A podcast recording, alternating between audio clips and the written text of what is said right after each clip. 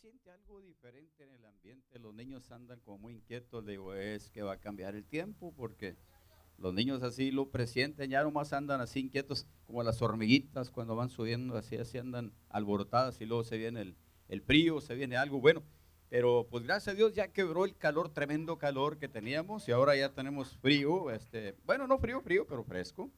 Ya estamos aquí todavía, prendemos el aire, pero bueno, pues gracias a Dios porque eh, Dios nos ha dado este hermoso clima, ¿verdad? Eh, qué bueno que usted está aquí en este viernes, viernes de oración. Yo quiero compartir un mensaje de la palabra de Dios para con usted y las personas que vayan a llegar al rato, porque ah, sabemos que algunas personas trabajan los viernes y este, salen ya un poco tarde vamos a esperar. Este, también saludamos a las personas que nos ven a través de internet. Si algunas personas nos están viendo, sintonizando, les bendecimos en nombre de Jesús y sabemos que esta palabra puede llegar hasta donde usted está. Dios puede hacer la obra en cualquier persona que esté escuchando este mensaje. Le voy a invitar a que abra su Biblia conmigo en uh, la primera carta del apóstol Pedro a la iglesia.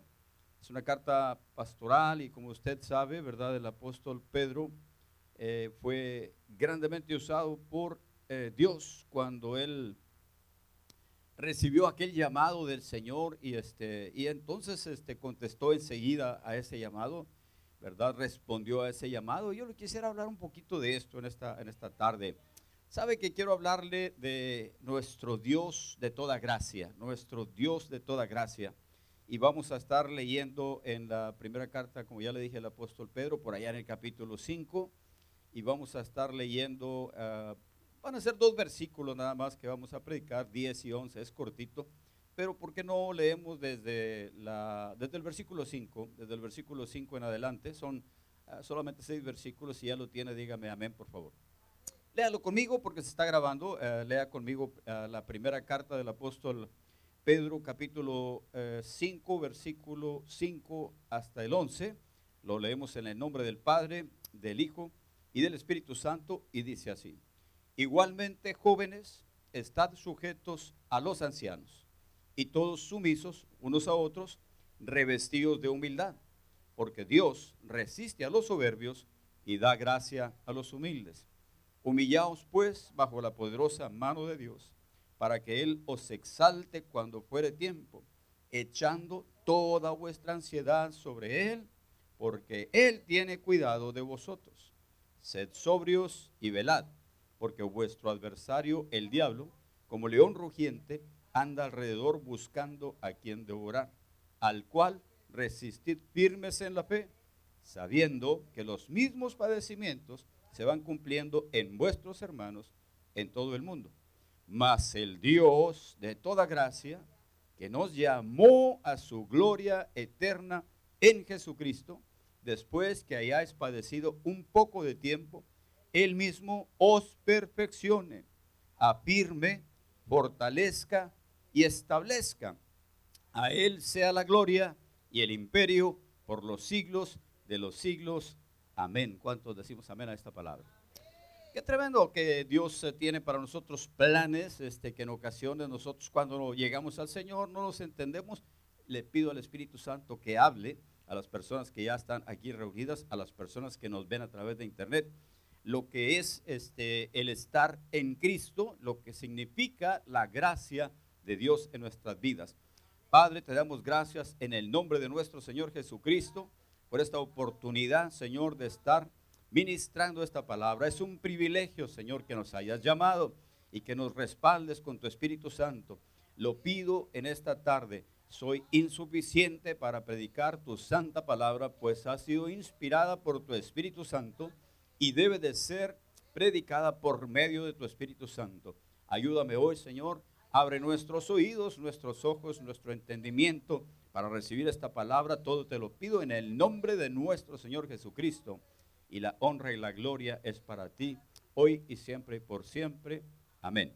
Y le damos gracias a Dios y ocupamos nuestro lugar en esta tarde y noche, preciosa noche que el Señor nos ha regalado, un poquito ya fresca, como le digo.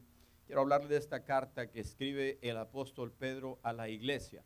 Es una carta circular, es una carta que lo mismo eran para alguna iglesia que pastoreaba el apóstol Pedro, como para otra iglesia. Él estableció varias iglesias, pero también se podría leer en cualquier iglesia, ya sea de Pablo, ya sea del que haya Juan, que las haya instituido. Lo mismo se puede leer en nuestra iglesia. Y esta carta es este, con lo que vamos a ver ahorita es cómo termina esta carta, cómo concluye el apóstol Pedro esta eh, carta. Y quise leer desde el versículo 5 porque quiero que notemos una cosa. El apóstol Pedro está hablando, ah, si, leemos un poco antes, a los pastores, a los obreros, a los maestros, a los, que, a los que trabajan, a todos los que trabajan en la iglesia, pero especialmente a los jóvenes. ¿Por qué razón especialmente a los jóvenes? Dice versículo 5, igualmente jóvenes, están sujetos a los ancianos, ¿verdad? Y todos sumisos unos a otros, revestidos de humildad, porque Dios resiste a los soberbios y da gracia a los humildes. Eh, el apóstol Pedro está hablando a los jóvenes y les está enseñando a vestirse. Les está enseñando cómo deben de comportarse, cómo es que deben de estar, por decir así, firmes, parados en un lugar, en, la iglesia, cómo deben de recibir el llamado de Dios. Eh, y les dice que se revistan de toda humildad. ¿Por qué a los jóvenes? Porque a los jóvenes a veces es más fácil el uh, el violentarse, el encenderse, el... Bueno, la rebeldía está ligada al corazón del joven, al corazón del muchacho, lo dice la palabra de Dios. Por esta causa el apóstol, Pedro, eh, el eh, Pedro nos llama a revestirnos de, humildad. Esto es dejar a un lado la soberbia, dejar a un lado el orgullo, ¿verdad? Aprender cómo vestirnos con humildad. ¿Por qué con humildad?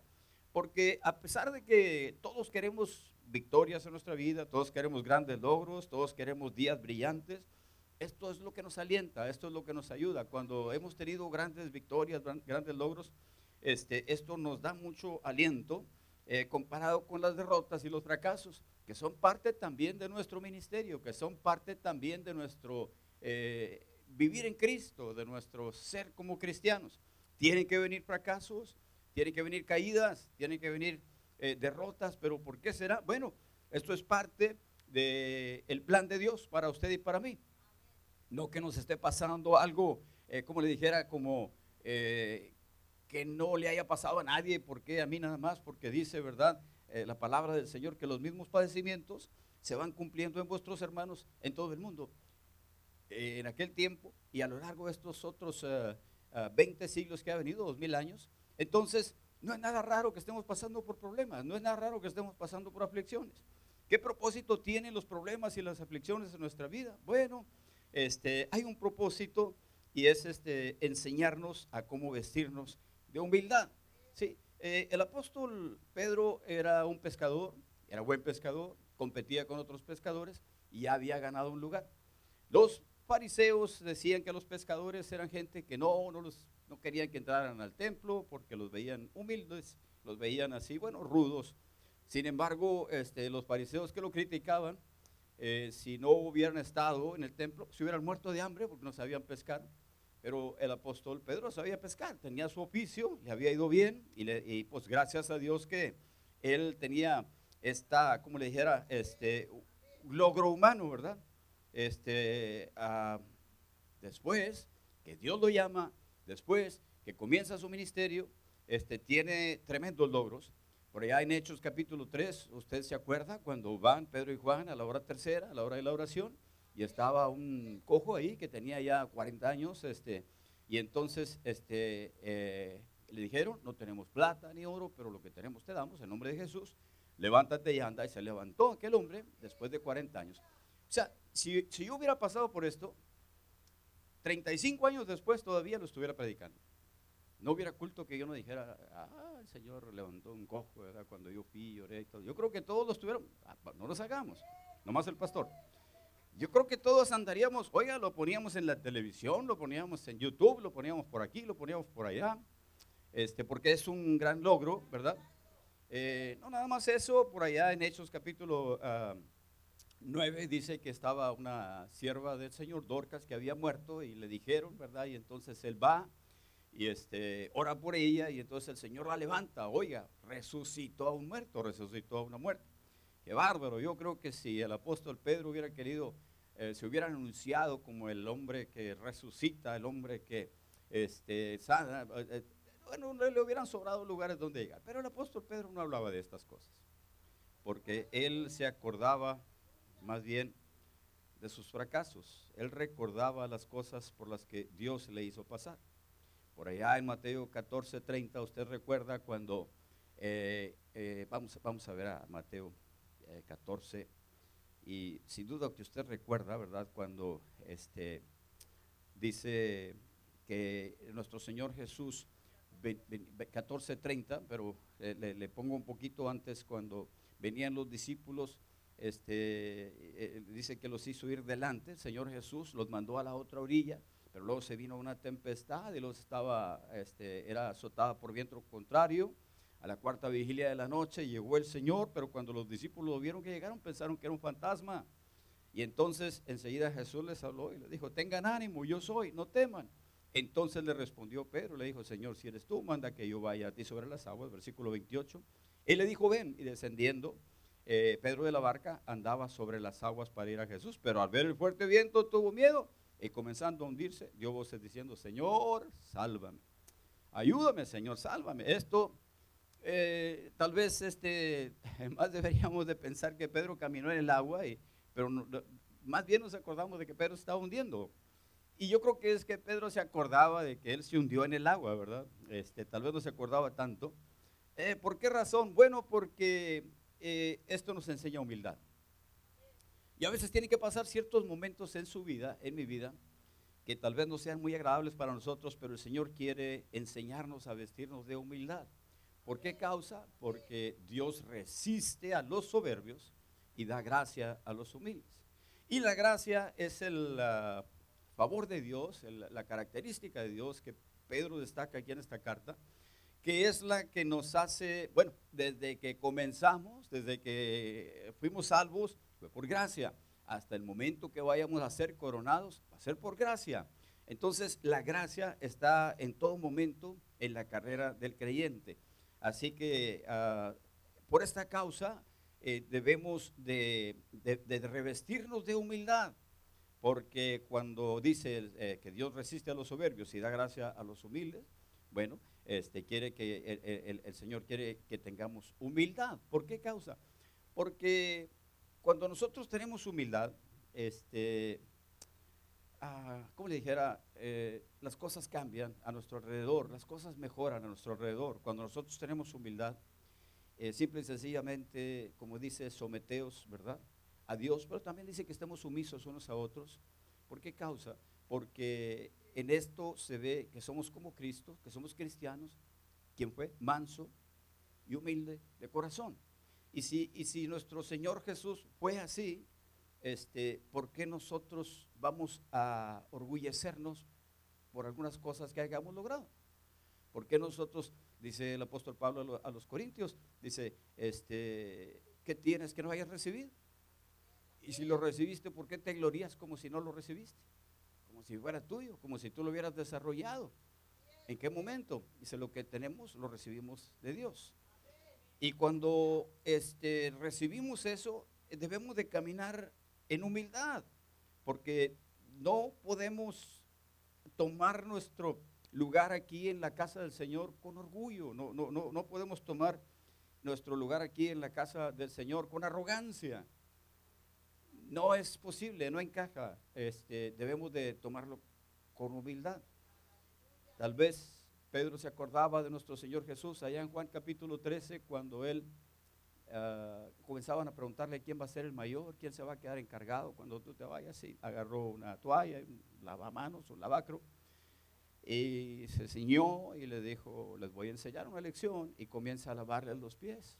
Y Pedro le dice, no, Señor, tú no me vas a lavar a mí los pies jamás, si no te lavo, Pedro, no vas a tener parte conmigo. No, Señor, no nada más los pies, sino que bañame todo. No, no, Pedro, no exageres. Ya estás bañado, ya estás lavado por la palabra. Simple y sencillamente te voy a lavar los pies. Entonces, ¿qué les enseñó Jesús ahí? Les dice, estas cosas les he enseñado, ¿verdad? Para que vean, en el mundo las cosas son diferentes, pero aquí en la iglesia van a ser de esta manera. Y estas cosas que les he enseñado, ustedes van a ser bienaventurados cuando, cuando las hagan. O sea, que mucha gente se queda nada más en el hecho de que Jesús nos enseñó, sí, nos enseñó con un propósito. que lo hagamos y que cuando lo hagamos es cuando vamos a ser verdaderamente bienaventurados. Qué diferentes serían las iglesias si la gente o los cristianos recibieran su llamado a servir al Señor voluntariamente y no por imposición, no con una actitud de ser señores de los demás, sino con una actitud de ser ejemplos de los demás. Amén o no amén, porque además están dejando solo. No sé, bueno, Señor, voy a predicar esto, pero qué diferentes serían las cosas si tomáramos la actitud que nuestro Señor Jesús nos recomienda y si hubiera esta actitud de nosotros, le aseguro que sanarían muchas heridas entre el pueblo del Señor. Le aseguro que terminarían casi todas las divisiones en el pueblo del Señor. Muchas divisiones se levantan por la arrogancia, por el orgullo de las personas que han tenido logros, si el apóstol Pedro hubiera dicho, no, no, no, yo era un grande pescador, yo fui un grande pescador, imagínense. Simple y sencillamente por esto el apóstol Pedro en su carta dice, sean sobrios y oren, sed sobrios y velad en oración, ¿verdad? Entonces, usted y yo debemos de mantenernos con los pies en la tierra y debemos de entender que cuando el Señor nos llama, eh, debemos de tomar nuestro llamado eh, con, esa humildad. ¿Por qué causa? Por causa del adversario.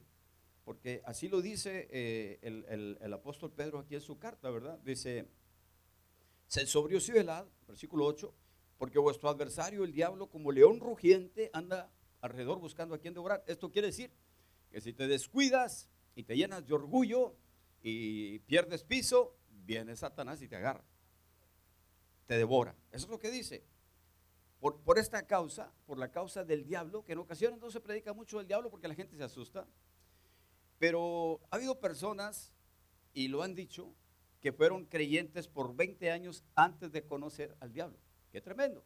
Simple y sencillamente Satanás no es el de la lotería, no es el del cuentito, no anda con un tenedor y una cola, con una punta de flecha, con una pata de cabra y otra de vaca, los cuernos pintados de rojo. Es una caricatura, nos reímos de esa caricatura y él quiere que nos ríamos cuando se habla del diablo, pero no es así. Satanás se disfraza de ángel de luz. Y, si él se disfraza de ángel de luz, no es, no es maravilla que sus ministros se disfracen de, justicia, ministros de justicia. Ahora, entonces, eh, ¿por qué causa debemos de ser humildes? Porque viene el enemigo, viene el diablo que le hace mucho daño a las iglesias, que hace, él ha causado mucho daño a las iglesias a lo largo de todos los siglos. ¿Por qué causa? Porque las iglesias le hacen la guerra.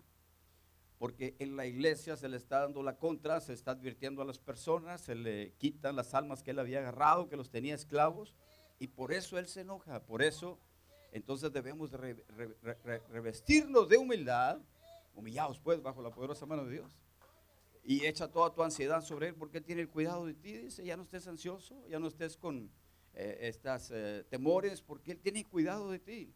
Ahora, pero tienes que ser sobrio y tienes que velar por causa de Satanás. No es que nos esté asustando, nos está advirtiendo. Prepárate para que estés firme, para que no te tome por sorpresa. Amén. Simple y sencillamente, este, por esa causa, Santiago 4.7 también lo dice, ¿verdad? Este, dice, someteos pues a Dios, resistid al diablo y huirá de vosotros. Eso es lo que tenemos que hacer. Ahora, pero en ocasiones no somos sumisos, es la palabra. No somos humildes, no nos sometemos. Por eso debemos de tener sumisión y humildad los unos para con los otros. El apóstol Pedro lo está diciendo en su carta, porque a él, eh, la verdad es que, pues bueno, no le fue muy bien en muchas ocasiones, ¿no es cierto? Este, ah, por esa causa, ahora ya no se jactaba de sus logros, ahora tal vez se acordaba de los momentos difíciles que había tenido en su vida. Y entonces, este, usted y yo tenemos que ver que esto que pasó a los creyentes allá en aquel tiempo en el Asia Menor, le pasó a todas las iglesias, por eso les decía, y le ha pasado a todas las iglesias en estos últimos dos mil años. ¿sí? Entonces, eh, hoy tal vez la, persecución no es como antes, este, pero sí hay personas que somos discriminados, porque somos cristianos, somos afrentados, somos perseguidos en cierta manera, este, no como antes torturados y asesinados, pero hay lugares donde todavía hasta, el día de hoy se tortura y se asesina a los cristianos. No sé si algunos recuerdan cuando vino el ah, ah, misionero Nahanayak de la India y nos ah, habló de esto, lo que estaba pasando allá en la India, nos pasó unos videos donde había persecución y golpeaban a los cristianos cuando los encontraban con Biblia, los mataban a, palazos, a barazos, y a él lo, lo dejaron muy mal, lo dejaron por muerto y se fueron, pero después el Señor lo levantó. Y le pasó un poco lo que a Pablo y lo que a otros creyentes. Ahora nosotros decimos, en realidad nosotros no quisiéramos pasar por eso, nadie queremos pasar por eso. Y tal vez en el plan de Dios no está que pasemos por eso, pero sí que pasemos persecución. Eh, ¿Por qué? Porque esto confirma simple y sencillamente que la iglesia está haciendo la tarea que el Señor le encomendó. Si Satanás no está persiguiendo a los cristianos de una iglesia, es que no están haciendo el trabajo del Señor.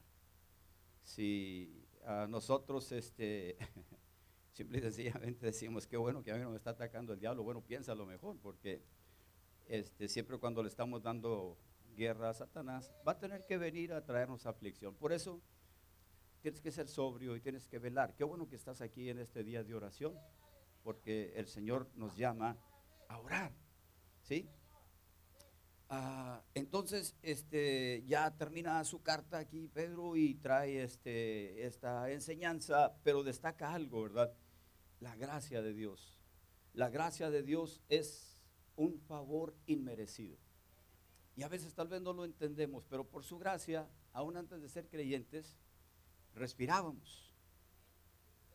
Porque no lo merecíamos, pero respirábamos. Por su gracia eh, sale el sol sobre los justos, sobre los injustos, sobre todas las personas. Por su gracia hay alimento en nuestras mesas. Por su gracia el Señor nos cuida. Pero en Cristo Jesús ahí nos da la manifestación de su gracia. Porque sencillamente cuando viene Jesucristo a nuestras vidas, nos dio a el Hijo de Dios, nos dio a su Hijo, ¿verdad? A el Rey de Reyes y al Señor de Señores. A Él sea la honra y la gloria. Desde que fue la caída, allá ah, en, el Génesis capítulo 3, por allá que fue la caída, y entonces Dios eh, dice, por esta causa pondré enemistad entre la serpiente, que es la que trajo la caída a Adán y Eva, y la serpiente de la mujer. Dice, esta te herirá en el calcañar y tú le herirás en la cabeza. Es la serpiente, la serpiente va a herir en el calcañar, no va a herir en el calcañar. Pero este, la, simiente de la mujer, Cristo, es el único ser en este mundo simiente de mujer, este, ah, hirió en la cabeza a Satanás y nos da la autoridad de pisarle la cabeza al diablo. Le guste o no le guste. Y usted y yo lo podemos hacer. Usted y yo lo podemos hacer. Nosotros en la, caída teníamos merecido el castigo que pudiera venir sobre nosotros. Sin embargo, Él manifestó su gracia y no nos dejó morir como merecíamos, sino que nos dio la vida.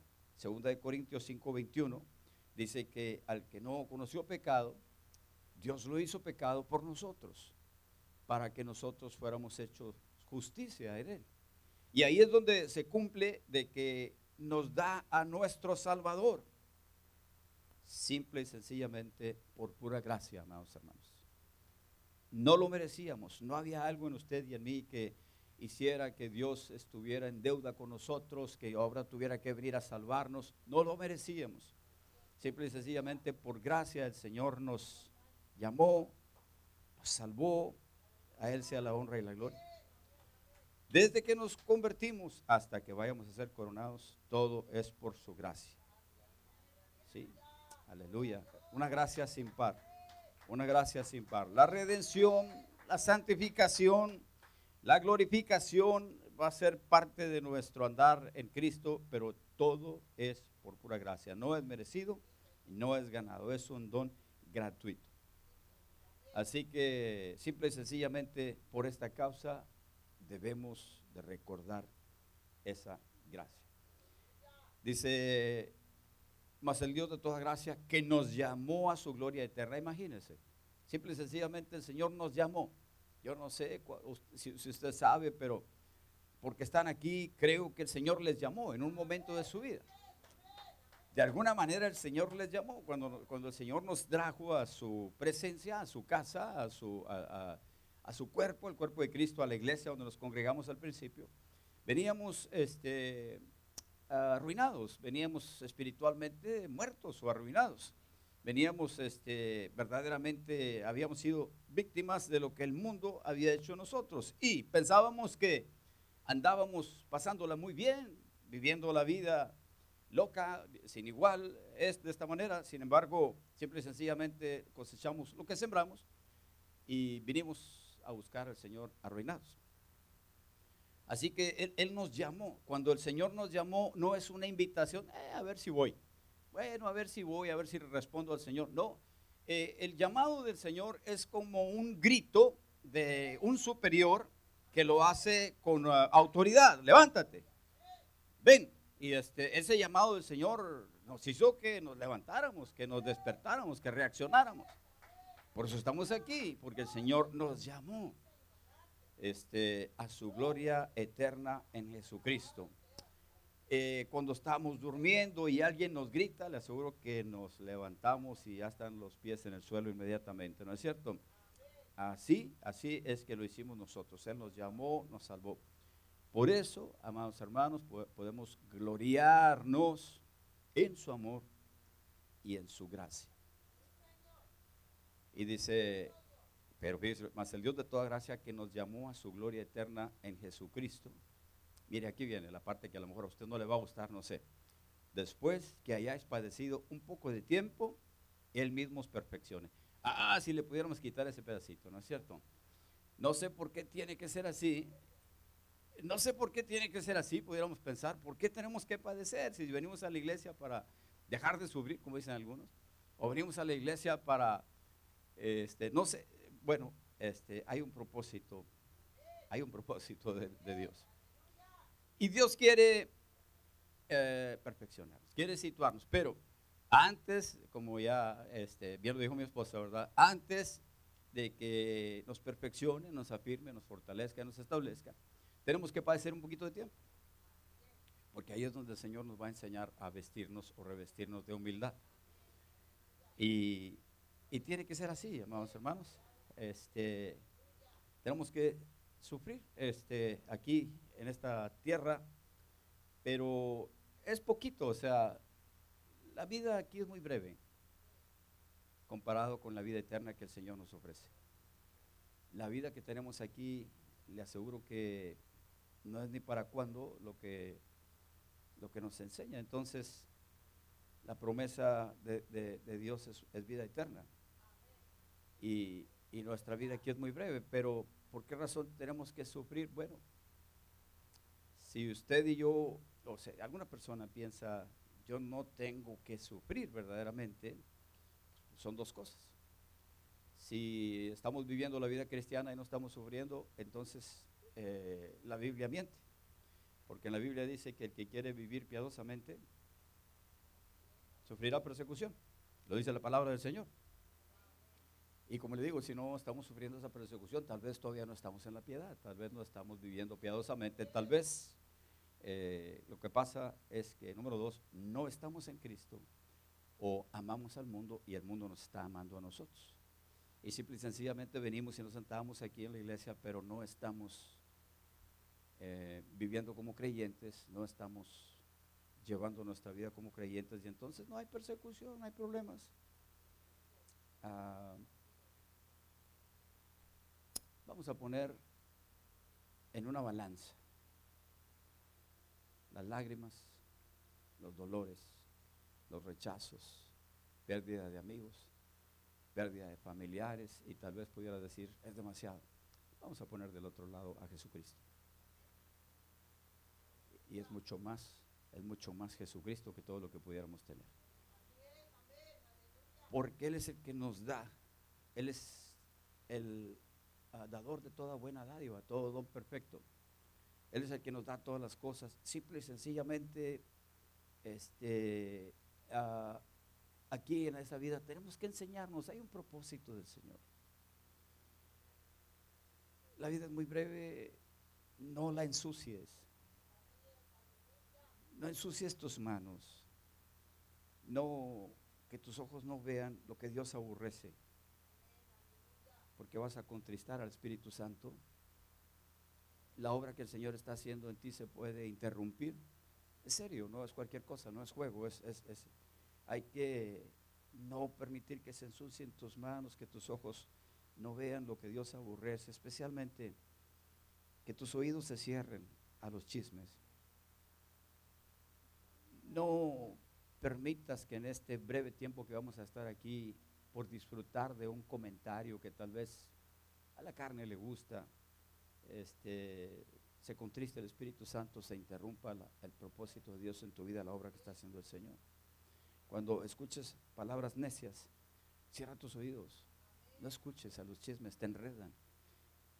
Eh, tal vez tú pienses que son tus amigos que te están diciendo de algunas cosas que tienes que hacer. Es el diablo que te está tratando de tumbar.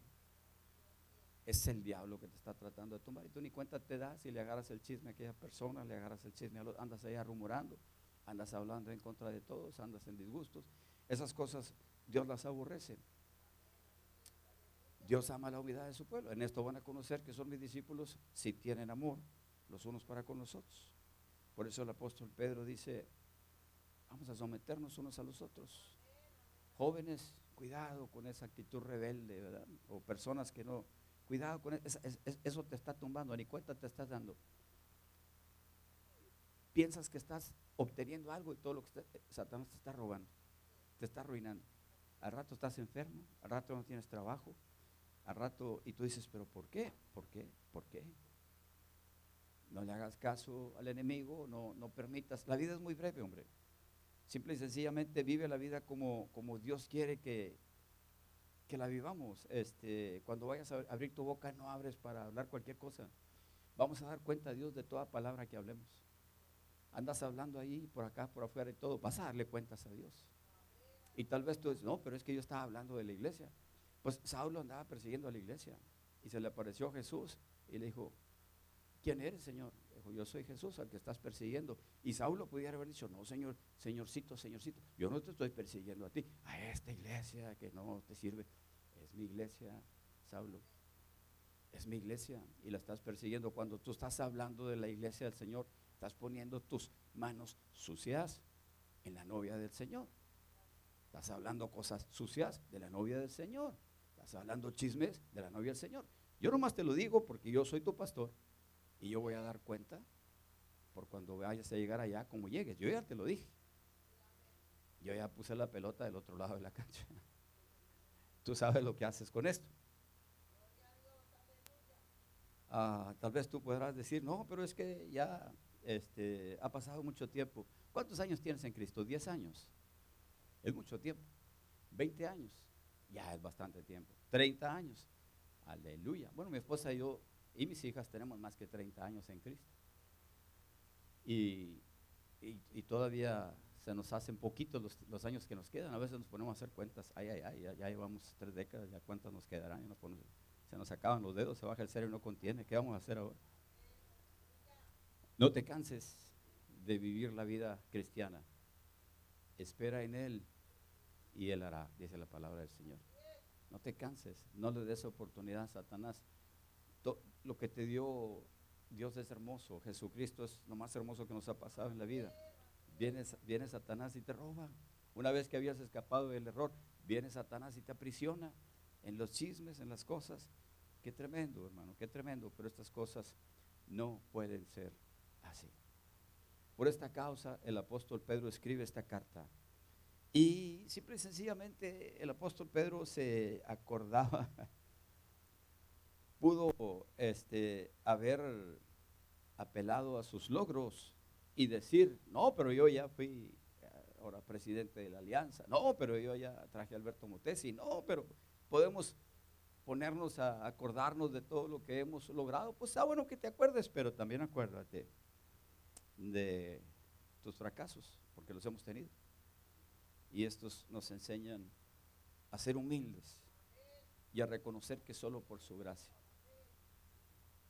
a reconocer que solo por su gracia y nuestro Señor Jesús ah, le dijo a, Pedro, Simón hijo de Jonás, Satanás os ha pedido para zarandearos como a trigo. Estaba diciendo, Pedro, te van a dar una.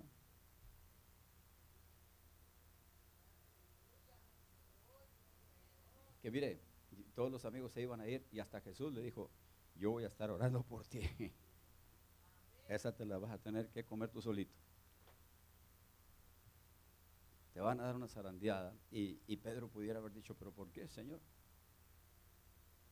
Este, porque yo tuve la revelación de que tú eras el Hijo de Dios. Yo fui el que abrí la boca y dijiste, sobre ti edificaré mi iglesia, te voy a dar las llaves, sí. Pero también cuando te dije que iba a la cruz, me dijiste, Señor, tal cosa no te acontezca. Y por eso te tuve que decir, apártate, Satanás. Porque Pedro estaba tratando de evitarle el sufrimiento a Jesús. Y algunas personas tratan de evitarle el sufrimiento a las personas que el Señor ha decidido que pasen por ese proceso. Hay un propósito. Es de Dios, no es del diablo. El diablo no tiene poder sobre nosotros. Jesucristo nos ha dado autoridad. Tenemos que pasar por ese proceso porque nos va a enseñar muchas cosas. Y Jesús le dijo, Pedro, Satanás os ha pedido para zarandearos como trigo. Pero yo estaré orando por ti.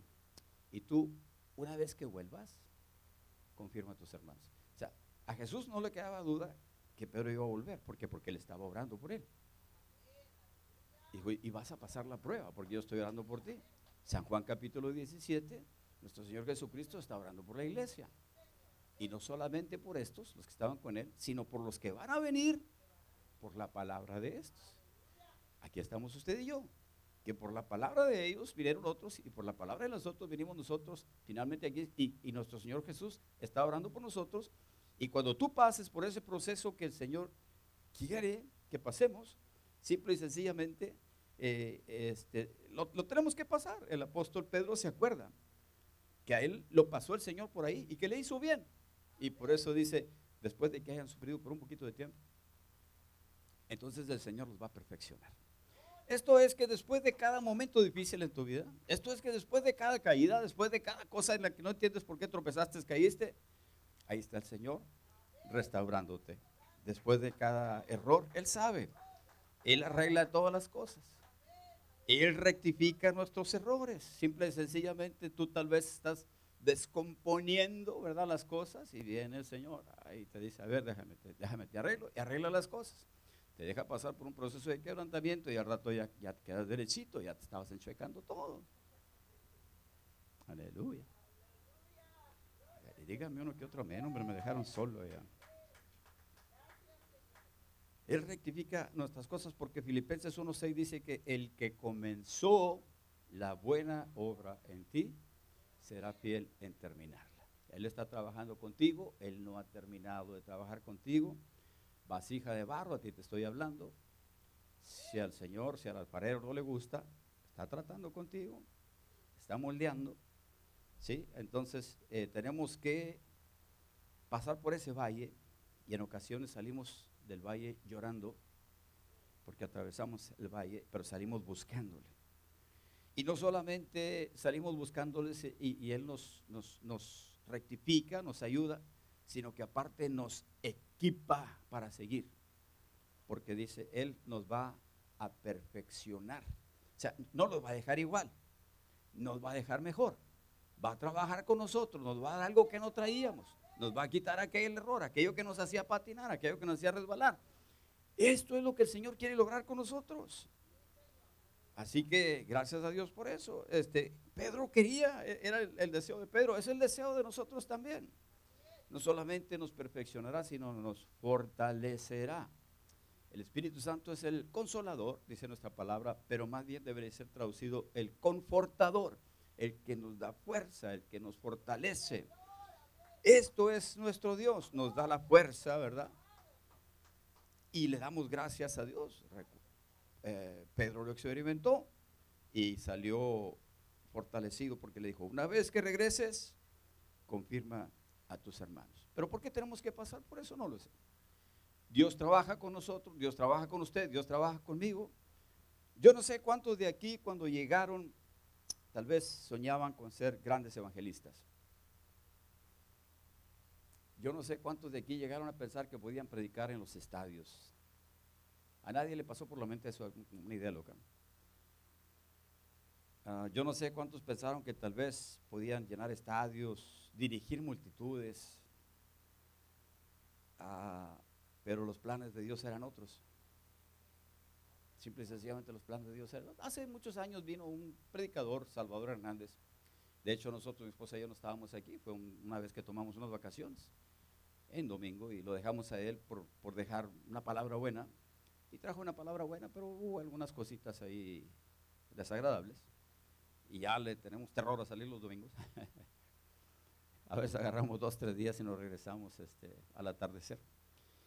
Y este hombre nos eh, predicó, no usted se acuerda, acerca de tres árboles que, que soñaban y que querían llegar a ser algo y que tenían planes. Uno de ellos decía, yo quisiera estar en los palacios y ser parte de las puertas y de los muebles, la recámara, este, la mesa donde sientan a comer los reyes y, este, ah, y la recámara donde se acuesten los príncipes. Y, este, y el otro decía, oh, yo quisiera ser un gran barco, una nave donde se suban los reyes y vayan navegando, este, desafiando las olas y, este, y, vayamos más adelante. Y el otro decía, ah, oh, no, no, yo quisiera ser un árbol que crece y crece y crece y crece y que la copa esté tan alta que cuando las personas me vean tengan que ver al cielo y puedan ver a Dios. Y estaban en sus sueños los árboles. Cuando ah, el leñador permitió que viniera alguien y los cortaron. Y aquel árbol que quería ser mueble de los palacios, donde se acostaron los príncipes, lo hicieron un abrevadero, esto es, donde comen las vacas, los animales. Y dijo, no, pues ya, se acabó mi sueño, se acabó mi propósito, se acabó mi vida. Y el del que estaba esperando hacer una lancha dijo, no quisiera que me pasara eso, que quería hacer un gran yate, un barco, y lo hicieron en la lanchita. No, pues ya, nomás para sacar pescados. No, pues ya. Y el otro que le fue peor, al que quería hacer un árbol que creciera tanto, tanto, lo cortó y lo tiró. Dijo, a ver, ¿para qué sirven esos vigas ahí? Ya los tiró nomás. No, pues peor, dijo los otros de perdido, lo están usando ahí para algo. Y un día, este, venido el tiempo del Señor, nació el Hijo de Dios. Y no hubo un lugar para acostarlo y lo acostaron en un abrevadero.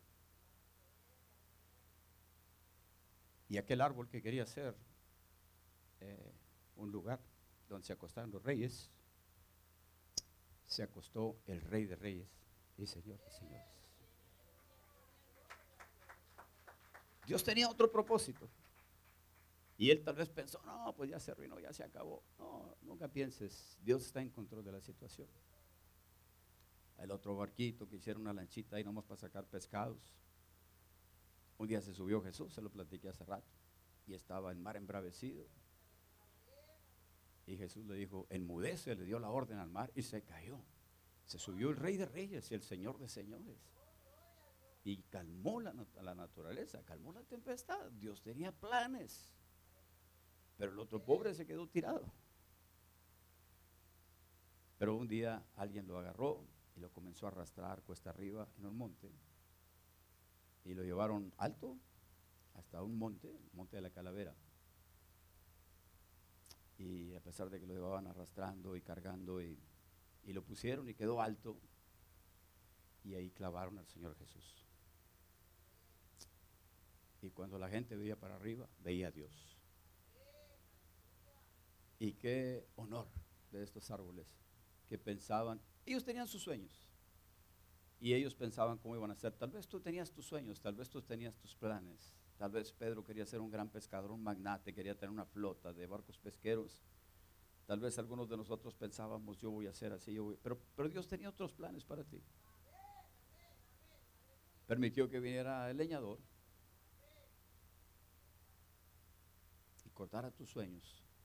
Y tal vez tú estás diciendo, pero ahora qué va a pasar. Bueno, el Espíritu Santo está en ti y el Señor te va a usar para llevar eh, el mensaje del Evangelio. Lo mejor que pueda pasar en las personas, les puedes dar dinero a las personas, no les resuelve los problemas, a lo mejor les, vienen más problemas. Les puedes dar dinero, a lo mejor no pueden pagar el, doctor y no pueden sanar, les vas a llevar la palabra de Dios, pueden recibir sanidad, pueden recibir, restaurar sus relaciones. o sea, Dios está trabajando contigo. Tal vez no vas a ser el gran evangelista que llenará los estadios, tal vez, ah, no lo sé, pero simple y sencillamente Dios tiene otros propósitos para tu vida. Y dice, y os perfeccione, afirme, fortalezca y establezca. Entonces el Señor nos va a afirmar. Ya no importa que vengan las cosas que vengan, porque tú vas a estar firme con todo lo que esté viniendo. Por eso dice, al cual resistid firmes las acechanzas del diablo. Y entonces es- ese es un propósito del Señor que nos permite pasar por esos momentos tal vez no muy agradables para nosotros en la vida, pero nos van a dar esa fortaleza, Él nos va a venir agregando cada día, nos va a venir perfeccionando y nos va a dar fuerza. Este, al- algunas cosas en ocasiones, este, ahorita se está anunciando que los mayores de 65 años, cada 12 minutos se muere uno por el flu y este, dice, vete a poner la vacuna o el shot. Y yo ya tengo más de 65 y le digo, el Señor te reprenda. Porque eso no es para nosotros. Este, simple y sencillamente, eh, cuando ya, este, ya me dio a mí el flu, ya, ya me dieron todos los flus. Ya saqué anticuerpos de todos los flus, por haber. No- la vacuna no es más que te inyectan la enfermedad, pero poquita para que tu cuerpo se defienda. Yo no necesito, yo ya me pasé por todas las enfermedades y, sin medicina y me salieron anticuerpos. Y, esto es lo que hace el Señor cuando ya pasaste por estos momentos tal vez de dificultad que no son muy agradables para ti, pero sales fortalecido. Sales vacunado, ya después viene una cosa, no, ya le haces la digestión, ya estás fuerte. Ese propósito que tenía Dios contigo. Fortalecerte, establecerte, afirmarte. Ya no te vas a mover, ya no te van a estar moviendo este, y te va a establecer. Eh, es lo mismo más o menos que estar firmes, pero Él te va a establecer. Eh, no importa este, qué dura esté la, la cosa que venga para ti, Él va a hacer que no te pierdas. Nosotros nos alejamos como ovejas locas, como chivas, como cabras. Las ovejas están adentro del, corral, las chivas saltan la cerca, las cabras saltan la cerca, no se dejan pastorear, las ovejas sí. Y entonces, eh, yo recuerdo cuando era joven, una vez fui al rancho de mi tío y nos montábamos a caballo, a mí me gustaba, yo me montaba a caballo y me gustaba montarme a caballo. No comíamos en todo el día, andábamos en el solazo todo el día, sin agua, tomábamos agua de los charcos a veces, pero a mí me gustaba por andar a caballo. Y, este, y en una ocasión íbamos arriando unas vacas y los íbamos a traer desde acá, desde un cierto lugar hasta acá, hasta el otro, cruzando la carretera y todo. Y ahí me enseñé algo que no se me olvida a mí, porque mis primos que estaban de mi edad, ah, estaban más trastornados que las vacas locas. Y comenzaban a aflojarle las riendas al caballo. ¡Ey, órale, güero! Me decían a mí, yo nomás me quedaba viendo acá. Y yo andaba de visitante, yo no era vaquero. Y brincaban chaparros y se rasguñaban y andaban sangrando los caballos y mis primos y, andaban las pobres vacas. Y cuando los ve mi tío, no, no, no, no, no, no, vamos a apacentarlas, vamos a apacentarlas, vamos a apacentarlas. Y luego, pues no le gustaba, a mis primos les gustaba correr, les gustaba, y luego ya comenzamos nomás alrededor de las vacas, así, eh, eh, alrededor de las vacas, alrededor de las Estaban las vacas así. Al rato ya se relajaron. Ya comenzaron a comer zacate y todo, y nosotros nada más ahí alrededor de ellas. Y luego al rato mi, mi tío, ahora sí, eh, eh, psh, despacito, despacito, ahí van las vaquitas, ahí van las vaquitas. No, así sí, tío, así sí, yo lo- así, así yo también arriba las vacas, ¿verdad? Y el Señor es el que nos apacienta. Andábamos como chivas locas, brincando el corral.